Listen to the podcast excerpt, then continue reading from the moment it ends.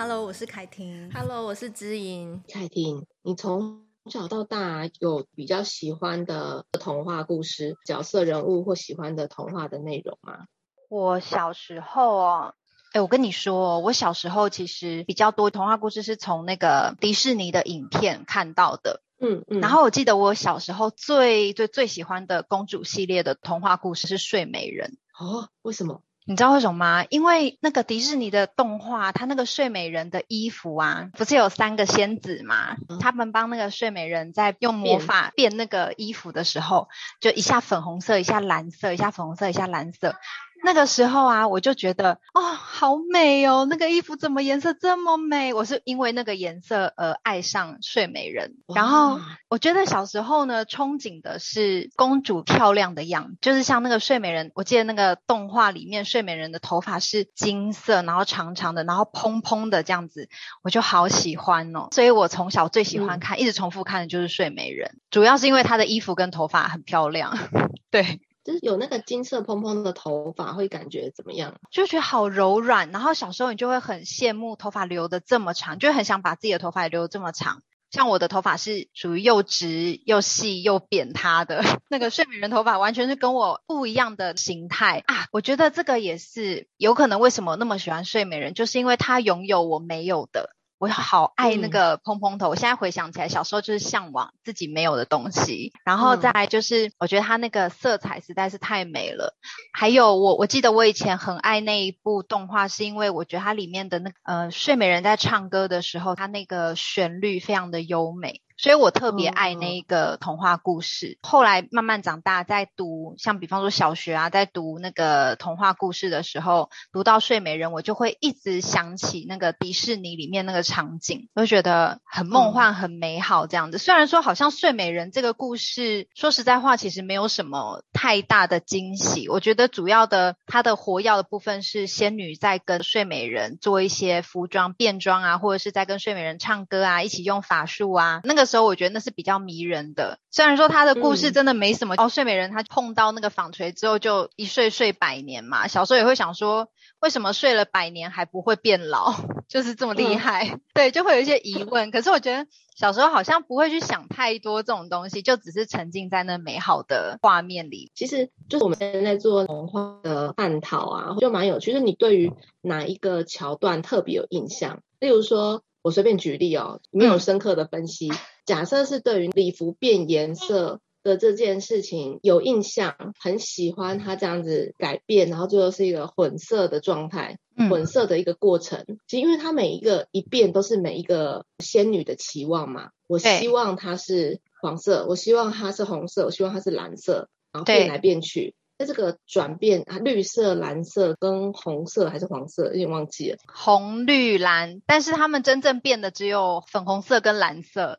那个绿仙子没有，对对对，没错没错，没有加入唤起我们的童年回忆。然后，所以它会是一个对于仙女寄望的一个混合，就是集美好于一身啊。因因为每一个期望跟正向期待，其实它童话有一个蛮好的。引导是像我在跟宝贝讨论睡美人的时候，我们没有，因为我们没有看迪，他没有看过迪士尼，嗯，所以这个争夺的画面，他比较没有画面，他会自己脑补一些画面，嗯、然后加上我又会跟他讨论一些有的没的，例如说什么睡美人这么久没有刷牙，或者王子其实哦恶臭，哎、欸，对 对对，然后是睡美人呢，他跟王子登记结婚的时候，身份证拿出来，发现哎一百年前没有身份证，然后跟或他很老，然后他所有的姻亲都很老。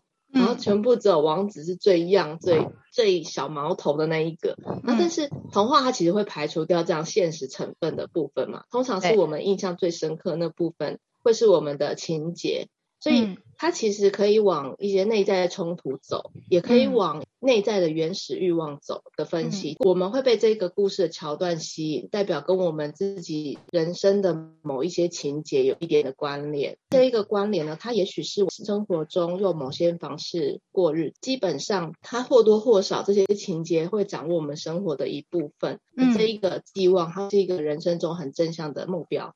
所以童话通常会包括几个部分，就是故事的开头，一个没有完成的愿望，例如说小红帽没有办法平安的抵达他奶奶家的一个开头，然后妈妈一开始就跟他讲说路上会有大野狼哦，中间就已经伏笔这个位置。对，然后接下来呢，再转折嘛，就是到他的那个真正遇到大野狼。然后他跟大野狼讲了奶奶的住处，接下来呢，发生事情是他们两个被吞掉，然后结尾呢，他通常他其实会放在一个比较邪不胜正啊，或者是呢，他们怎么去处理掉这个恶，就是这个恶人也好，或者是这个大野狼很饥饿嘛。然后跟大野狼是让他们会有威胁的角色，然后接下来一定要一个场景，就是去庆祝我们都平安的这件事情。这个是童话带给小孩处理内心冲突的很正向的意义。我这有一个伙伴，就是我有问他过这个问题，因为我发现他人生中有一些他重复的议题，因为是朋友，没办法就是咨商的方式去聊，因为有双重关系。然后但是那时候我们有讨论到关于这个童话话题啊，就很有趣。所以我问他说：“哎，你其实对？”童话印象最深刻的是哪一故事？然后哪一个场景这样？嗯、然后他就提说，我我印象很深刻的是小时候听了卖火柴的小女孩。嗯，他说他听那个故事是点一个火柴，然后许了一个愿望，然后看到之后就不见了，然后许一个愿望，看到又不见了，然后最后呢，他就看到他心爱的外婆还是奶奶，然后全家人在一起，然后就不见，然后就冻死了。嗯，就是在童话故事中，哦、这种以悲剧为结尾是比较少的。对，比比较少的是说，因为小孩子比较难接受这样的结尾，他会觉得哈，为什么？就是他心中会回荡着各种的遗憾的感受。嗯、这这种结尾啊，好像从目前看到，就大家可以也可以留言说有哪一些童话有这样的结尾。但是在我的印象，除了卖火柴的小女孩。好像还就是宫崎骏的《萤火虫之墓》，嗯，就是这种以悲伤、淡淡的哀伤为结尾的，就是沉重的悲伤为结尾，在在一个战争的场景。对，那所以它就是其实基本上其他这种童话会被保留跟传承下来，它是有对孩子生活正向积极的意涵在里面，被处理他心里面的这些冲突。那所以在这个潜意识中，我们用这样子的一个情节在过日子，它最对应到他的人生，卖火柴的小女孩。很多时候他去追求了一件事情，可是最后无疾而终，他就会觉得我好像又被这个世界给遗忘了，所以他要进行了展开下一个目标，然后去追求。追求之后呢，他又发现，哎，这个好像有一半不是我想要的，但是中间有一些充实跟美好，怎么就像流沙一样留不住这些好东西？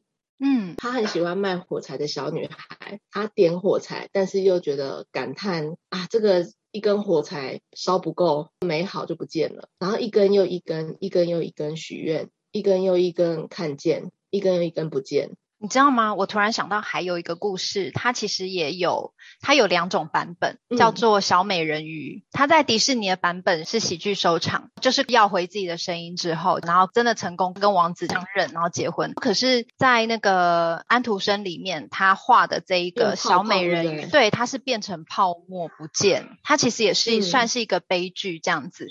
然后啊，我那时候看就是有关这个童话故事的研究，这个故事其实是带有一些内内涵跟意义存在，是说他把小美人鱼最后变成泡沫的这个结局看成是说，你看啊，像我们啊，有时候自己如果说有一个很喜欢的对象，如果这个对象呢，他不爱我，那我要怎么去处理这一段感情？在这个部分，你就可以看出，哎，小美人鱼她爱这个人呢，她就不后悔的自我做一些牺牲，爱他不是一个占有，而是一个成全。就是我才会知道说，哇，原来这个童话故事它结尾的这个意义这么大。有时候就可以跟孩子讲啊，你对照到现在有些一种社会案件嘛，对不对？爱不到就要你死之类的，这就变成说是一个很冲突，还有很极端的一个价值观，就是一种爱的占有的表现。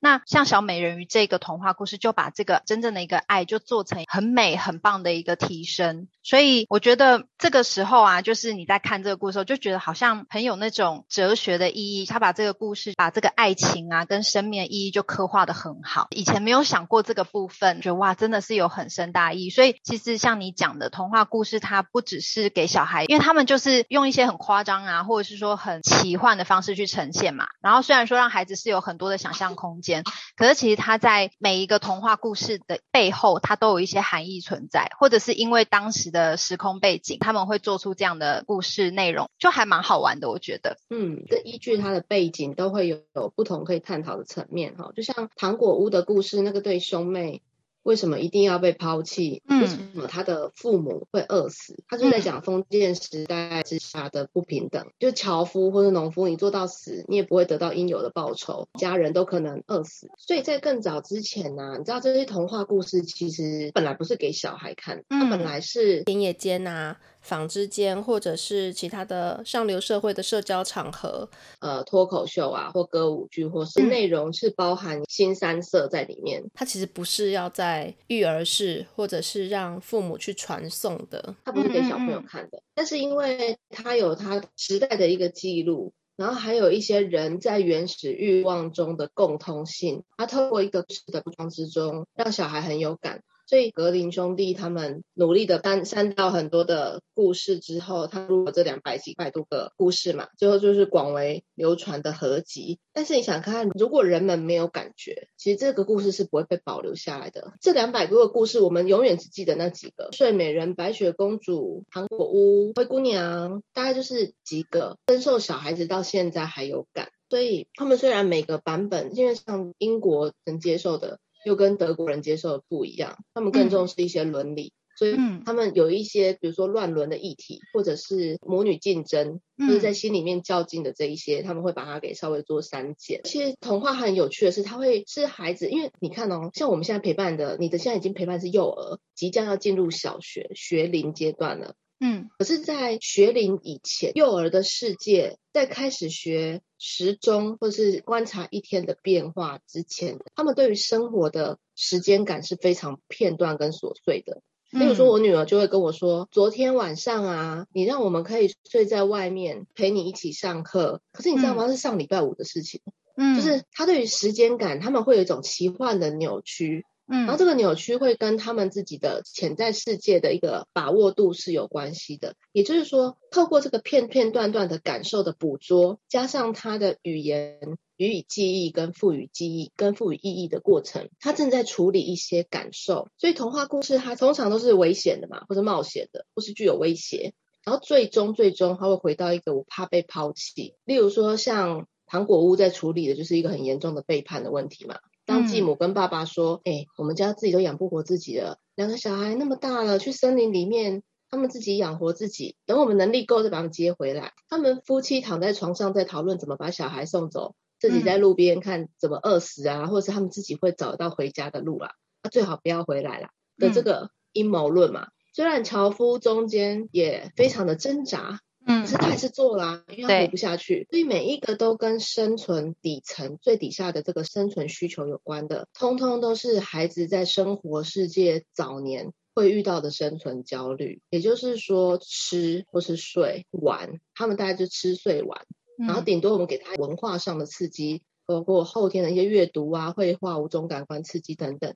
可是，如果他们依照最早年跟着他的原始欲望而行动的这一些，对他们跟野兽的两样是，他们也有机会对于他们的行为做于判断、思考、反思，是因为大人的要求、期待或者是教导，还有呢，他们必须要被规训在这个生活人类的生活世界可以被接受的范围嘛，要慢慢所谓的成熟。所以人类非常的晚熟，但是在他们早年的时候，我们都忘记了他其实离他的原始欲望非常的靠近。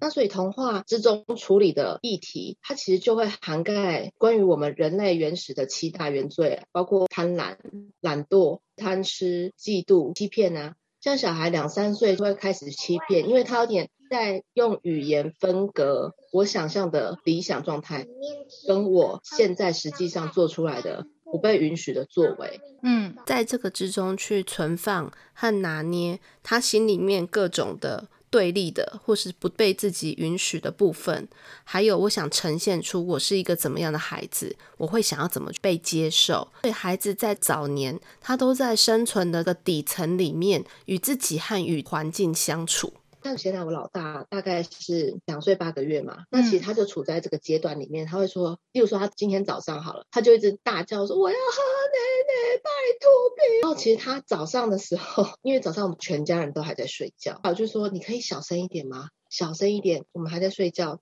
你这样子弟弟跟爸爸都会起来，小声一点，我我去帮你泡好。他说我真的忍不住，他就他就陷入一个原始的疯狂。他说我不是故意的，我忍不住，依然很大声。然后最后他就说：“妈妈，你听我说，我真的忍不住。好，那你这句话可以小声一点吗？可以继续说，但是小声一点，拜托。嗯、妈妈现在已经要走出去帮你跑，你躺在这里就可以了。”他就说：“啊，你再听我说。”我说：“你等一下，小声，然后我再出去。”所以他们对于这种原始的状态的，他就是起起伏伏的，在所有的经验跟他原始欲望，他会有多少的内在冲突，在这零到三岁之中，他正在经历。而我们早就已经脱离那个时期，所以我们很难去体会或是回归到那个，当我真的很贪吃，我真的很饥饿，我真的很嫉妒，我不想要弟弟占有你。我真的很懒惰，我现在就什么都不想做，我现在就是只想漂漂亮亮的这个状态。这一些其实人类在原本的七大欲望，加上他现在本我无限大，嗯，所以他怎么样不会被这个过大的口腔吞噬他自己？当他在抵挡跟控制的过程里面分裂，他其实就是一直在跌跌撞撞。童话故事真的给他们一个很好的空间去冒险的是，当我遇到过这些心情，我可以怎么样透过另外一个主角去。说以得到一些力量跟解脱，所以你知道吗？之前跟我女儿在讨论一个话题，就是小美人鱼啊，嗯，她不是把脚用声音去换脚，然后脚要很痛苦的分开吗？对，她就说小美人鱼就是要用她的声音来换脚，然后脚她就讲的很顺利哦，然后就说那你你不觉得很奇怪吗？为什么不是王子很想见到小美人鱼？然后去换一个塞到海底世界里面。我跟你讲，你你先讲完，你先讲完。你说，你说，你说，你说。因为我不是给孩子听很多故事吗？我们有下载一个那专门听故事的软体，里面就有翻转童话，就是他把小美人鱼这个故事把它翻转，变成另外一个故事的内容，就是王子他不是换腮，王子自己想要变成鱼去找小美人鱼，就像你刚刚跟孩子在问的这个问题一样。很有趣，你竟然会想到这么有趣的东西。我们现在的父母就是，你可以透过改写，或者是跟孩子讨论的过程，他的所有的好奇。因为那时候他就问我说：“嗯、小美人为什么一定要换脚？”嗯，然后用要用声音换。对，我说：“因为你想看他如果没有换成脚的话，他在陆地上像一只鱼，就是跳跳跳跳跳跳。他跟王子一起去见他的家人，就是从头到尾跳到尾，他会头很晕啊。”就是小美人在路上不是用跳的吗？对、嗯，像鱼到陆陆地上，他就说对哈，他就说你演王子，我要跳跳跳跳，总是从客厅跳到厨房，好可爱，重复重复去感觉，嗯，他就很有趣，他就在跟我讲说，所以这样子跳不好看，这样子跳不舒服，嗯，然后我就说那那你问我为什么他用声音去换？那我问你他为什么要用声音去换？嗯，然后他就说因为公主的声音很好听啊，比如说小美人鱼唱歌对很好听嘛。所以他用他最美好的去换他最想要的东西，我就说，可是你想看看，他如果会用声音去换，他看到王子，能够跟啊啊啊啊啊，就是他们要表达，就是那个小美人鱼，他没有办法讲话哎，这代价也太大了吧？对，就说对哈，就是我们还会讨论这种很怪的好好玩哦话题，这也是想要让孩子在这个过程中，除了他有去。思考，比如说他，你也可以跟他讨论说，哎，那你觉得你身上最珍贵的是什么？嗯，你觉得你最不可以去跟人家交换的是什么？其实也是可以的。童话它有很多的，我们可以看他去经历那个故事里面主角的各种情节，然后他呼应他他觉得最有感觉的情节跟。他可以去处理那个情节，透过他的说，跟你，他就已经在故事的过程，同时在抵御那个危机，跟他自己的原始欲望在一起，因为他也有他很想要的东西，他得不到，但他要怎么去换？这一些过度夸张的剧情，他都有机会透过童话去找到一个让自己安身立命的地方，透过听别人的故事，听别人处理这些可能会死掉的危机。让自己所分裂的自我有机会做一些整合。最典型的就是好妈妈跟坏妈妈，嗯，神仙教母跟巫婆。每一个故事几乎都有巫婆，是好巫婆跟坏巫婆。她是会用仙女的方式出现，还是神仙教母？所以她其实她的重复啊，就会让小朋友有机会去体认。当我妈妈板起面孔成为那个坏巫婆的时候，或者是当她变大野狼。你会给我一些诱惑，但其实要我答不是这个答案的时候，就是我该怎么办？嗯，这一个分裂对他们来说的整合，或是维护我心目中会给我滋养的这个好妈妈重要。当爸爸有凶爸爸跟滋养的爸爸，跟细心的爸爸，那这几个家长的角色本来就在我们身上存在啊，所以孩子他会去置放这几个角色要怎么在他的人生中发挥作用，跟消化在什么样的时间点，父母会拿什么样的面貌出来应对。跟和他互动，这些是孩子在社会化的过程中其实都会学习的，尤其在家庭教育中。所以，如果滋养的角色在孩子犯错的时候出现，然后希望能够重新跟孩子时获得一些连接，这也是正向教养很提倡的。那就会是在孩子犯错的时候，把问题做外化，变成问题是问题，我们一起处理这个问题，让小孩重新获得力量。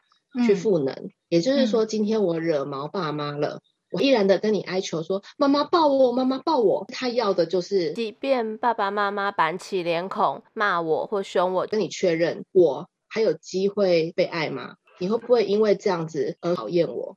嗯，甚至是不要我，我还是你心中那一个乖孩子嘛？就是他在要求安全跟隶属感的时候，他呼喊的是这一块。童话故事他给小孩一个很丰富的心理空间，是当我遇到了这样子的冲突场景，岔出父母的期望，然后去做一些很冒险的事情，就像在小红帽的故事里面，贪玩跟直接去奶奶家，跟明明七个小矮人都跟白雪公主说，外面有陌生人，千万不要随便吃他东西哦。嗯，可是他还是吃了。那他的渴望跟需求是什么？嗯，所以当上次包北就跟我讨论一个很有趣的现象，他就说那个老婆婆是假的，那个老婆婆来说我好饿啊，她明明手上就有苹果，她还说她好饿，是不是？哎、欸，他逻辑真的超好的，就是他会发现一些很奇怪的现象，但是他又是很好奇的在问你说，老婆婆是假的，老婆婆手上有苹果还说她好饿。嗯，可是白雪公主就是要负责天真烂漫、无邪、不把人家想坏的那个特质啊，不然她怎么能凸显巫婆的险恶呢？对，所以她把这个善恶二元放，同时放在让同一个故事里面的复杂度变强，就是当小孩开始发现非黑即白，而不是完全按照他的原欲行事的时候，事情是有黑白的，就开始去长超我的能力了。超我就是道德我嘛。嗯这个世界上能接受的行为跟不能接受的行为，所以小孩在童话故事里面，他会经历每一个细节啊。像你常会陪孩子说故事嘛，然后你上次录给我的绘本、嗯、超好听的，就是你跟我讲说，哎，那个绘本怎么跟小朋友引导，跟讲给小朋友听。我觉得那个每一个细节啊，其实小朋友中间有发问，真的是停下来跟他好好探讨一下。你觉得在他小脑袋瓜里面的片片段段，他是怎么去组织？跟解读这个故事的，他就会开始进行故事的各种组合了。像最近我女儿就把那什么韩塞尔跟格雷特和灰姑娘的故事组合在一起。大姐、二姐如果我跟韩塞尔跟格雷特住在一起，我是一场混乱。哎、欸，我觉得好有趣哦！下一集的时候，你跟我分享一下你们怎么把这些接在一起，把它讲成一个故事，好不好？我好想听哦。我们下一次来说这个。好啊，好啊。最近我女儿很喜欢玩一个游戏。他最近很忙，因为每天早上我都很累的起来，然后呢，两双眼轻松在揉眼睛，他就会说：“妈咪，你睡饱了吗？”然后就说：“还没。”后来他就会说：“好，你当巫婆。”我说：“为什么要当巫婆？”然后现在他就是让我在原地演，就是他说：“你当巫婆。”然后他就把他的芭比娃娃拿出去放在外面，说：“他是韩赛尔，就是嗯，韩国屋里面的那个对哥哥。”他说。你要把它关起来，我说我为什么要关小孩？他说没关系，那我假装治你，他就过去把门关起来，把它关在外面。嗯、完了之后，他就跑过来跟我说：“我是格雷特哦，嗯、然后我要去把那个火炉打开，开来了，检查火炉。”我说好，然后就坐在中间晃神。嗯，他就会过来跟我说：“那个没有办法打开那个门。”然后，然后他就说：“那你要讲啊。”我说：“要讲什么？”他说：“你要讲，你这个没有用的女孩。”我说：“哇，好刺激哦！” 我就说。你怎么这么麻烦？我就不想要讲你没有用之类，就说、嗯嗯啊、你怎么这么麻烦？好啦，我来开，就一打开，嗯、有啊有火啊，然后他就从后，他就跑到我身后，把我用力的推进去，然后我就说啊，好烫啊！然后他就觉得他把巫婆给处理掉，对对对，后来我就很认真的问他，你知道他整个早晨忙碌这件事情可以忙碌一个小时，都是他在跑，然后妈妈就坐在中间，还没有回过神，没有吃早餐，很累。后来就问他说，我今天为什么这么喜欢这个桥段？他就说，因为我可以战胜巫婆。小孩透过这种，就是很好笑情境的演练，他只在帮助自己增加某一些的能力，跟我可以把巫婆处理掉，而不是一味躲起来的害怕巫婆。对，在安全的环境之中的角色扮演。嗯，如果能够透过观察跟不要随便给他贴标签，说哦，你怎么那么麻烦啊？你怎么一直要重复？说哎，你好残忍哦！你怎么会把巫婆推进去？就扫掉这些标签跟标志的部分。嗯小孩他都有他的方式，正在应应他的心里面的害怕、跟挫折、跟恐惧。我觉得你也很好，你会问他说：“你怎么会想到这个？”他就会去告诉你说：“因为他战胜巫婆了。”这样子，就是他等于也是在好像在呃安全的情境下去设想，例如说，可能他假设碰到一些危机，他可以怎么处理，或者是说他可以怎么打败巫婆，嗯、就是他脑中已经有一个剧本在那里，他随时可以去应付，或者是说他在练习。练习处理危机。我是凯婷，我是知莹，Face 崩溃娃的镇定剂。我们下集见喽。